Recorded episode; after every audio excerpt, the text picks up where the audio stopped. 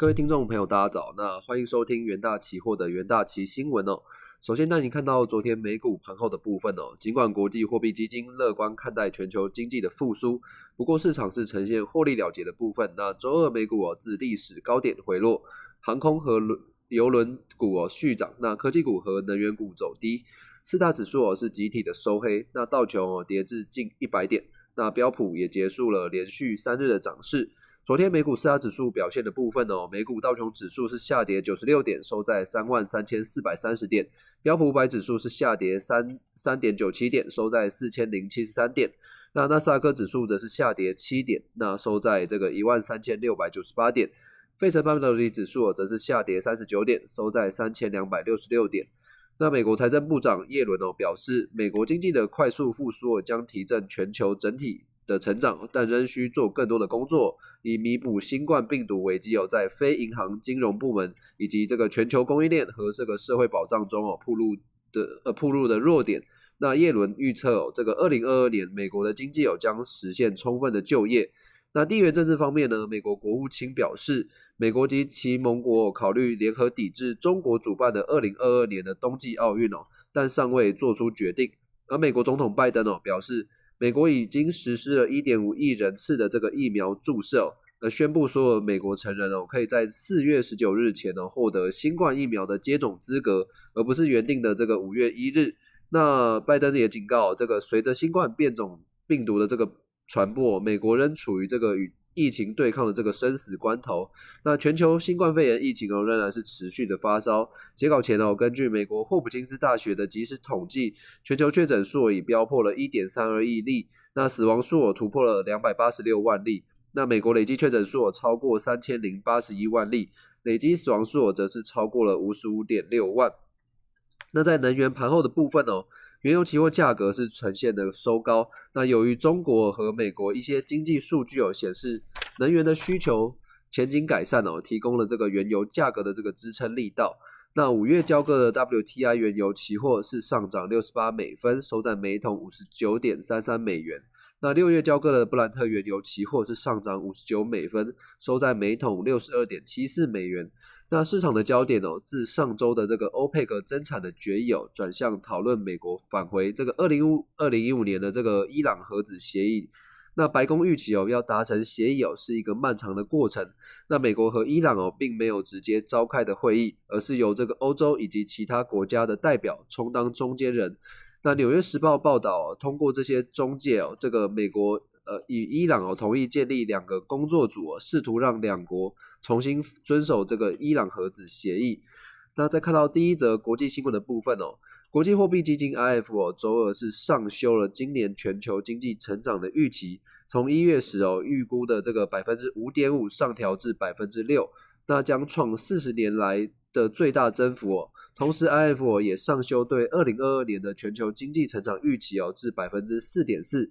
那 IF 将这个二零二一年美呃美国经济成长预估从这个百分之五点一哦大幅上调至百分之六点四，那欧元区的部分哦则是从百分之四点二上调至百分之四点四，那中国和印度哦也是分别成长百分之八点四以及百分之十二点五的部分，那都分别上调了零点三与一个百分点。那 IF 表示哦这次上修的预估值哦主要是因为民众正在接呃接种这个新冠疫苗。那预期将会带动许多国家的这个经济成长，在今年稍后呈现这个复苏的情况。那同时哦，尽管流动性减少，但各但各经济体哦仍然是持续适应新的工作方式哦，促使各地区的经济反弹是优于市场的预期。那主要经济体哦，特别像是在美国的部分，额外的这个财政刺激哦，也进一步改善经济的前景。那不过，IF 哦也预警哦，就是目前仍然是有高度的不确定性哦。若因为这个变异病毒哦，使得这个疫苗无效，而会导致疫情延长哦，那这将会使得这个 IF 哦在调降对全球的经济增速的预期哦。此外呢，美国经济过快的复苏哦，将带动指标利率进一步的上升，则可能会带来这个金融的风险哦。那过高的资产估值哦，也会恐怕也会逼使这个货币政策急速的紧缩，反而会使得这个复苏的前景恶化。那 IF 哦也认为哦，主要依靠这个旅游业以及这个原物料出口的经济体哦，以及这个政策空间相对有限的经济体，在这个疫情中的损失更大，那所呈现的这个经济表现和其他经济体也会有所的不同。那在第二则国际新闻的部分。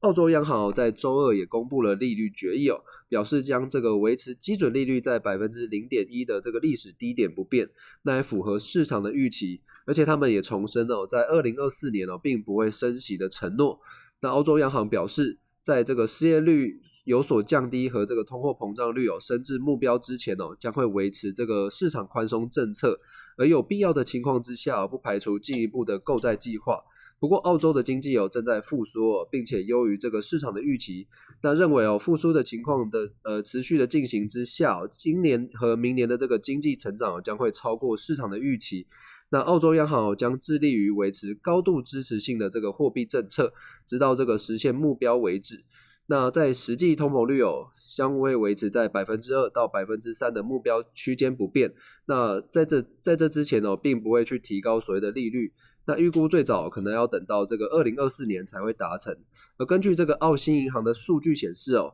三月份澳洲的招聘广告激增至十二年来的这个最高水准，而较上个月哦成长百分之七点四，而较去年同期是大增百分之三十九点七，那也达到了这个十九万。那目前二月的失业率是显示为五点百分之五点八哦，那是优于去年七月是曾触及最高点百分之七点五的部分。那澳洲央行计划将这个失业率有逐步降低至百分之四或是以下，那以提振薪资增幅和这个经济成长预期。那在第三则国际新闻的部分，美国车业组织汽车这个创业新呃联盟表示哦，全球半导体晶片的短缺哦，可能会导致今年汽车生产哦减少一百二十八万辆，并可能会导致在未来六个月哦。未来六个月有出现这个生产中断，那呼吁美国政府应对此提供援助。那美国总统拜登哦，在今年二月时哦，曾经宣布将采将采取这个数项行动来解决这个晶片的危机，并正寻求这个通过立法拨款三百七十亿美元的资金，以加强美国晶片的制造与产能。那美国车业组织汽车创新联盟也表示哦。美国商务部现在正在研拟的草案中哦，将拨出一部分的资金，用于扩大美国的半导体生产，以半导体的生产以满足这个汽车业的需求。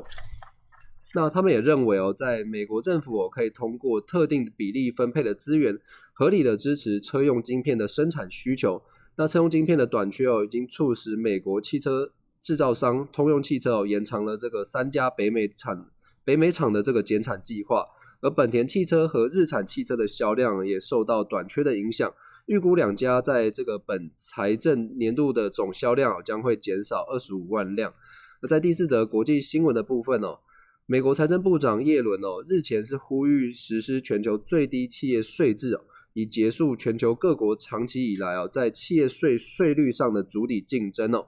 那耶伦也提出了这个全球最低企业税的主张。表示正在与 G20 合作，那盼能在这项这个税制的议题上哦达成共识。那同时，他们也表示哦，一旦恢复一旦恢复美国的多边领导地位哦，将会对这个全球经济以及美国的利益构成双赢的局面。那 G20 的峰会哦将于周三采取这个线上会议的进行方式。那各国领导也将就这个后疫情的时代的政策行动进行协调。那除了拼。贫穷国家的这个债务偿还问题之外还将就这个最低企业的税率以及科技巨头的数位税哦也进行讨论。那以上呢就是今天的这个重点新闻整理哦也谢谢各位的收听我们明天再见。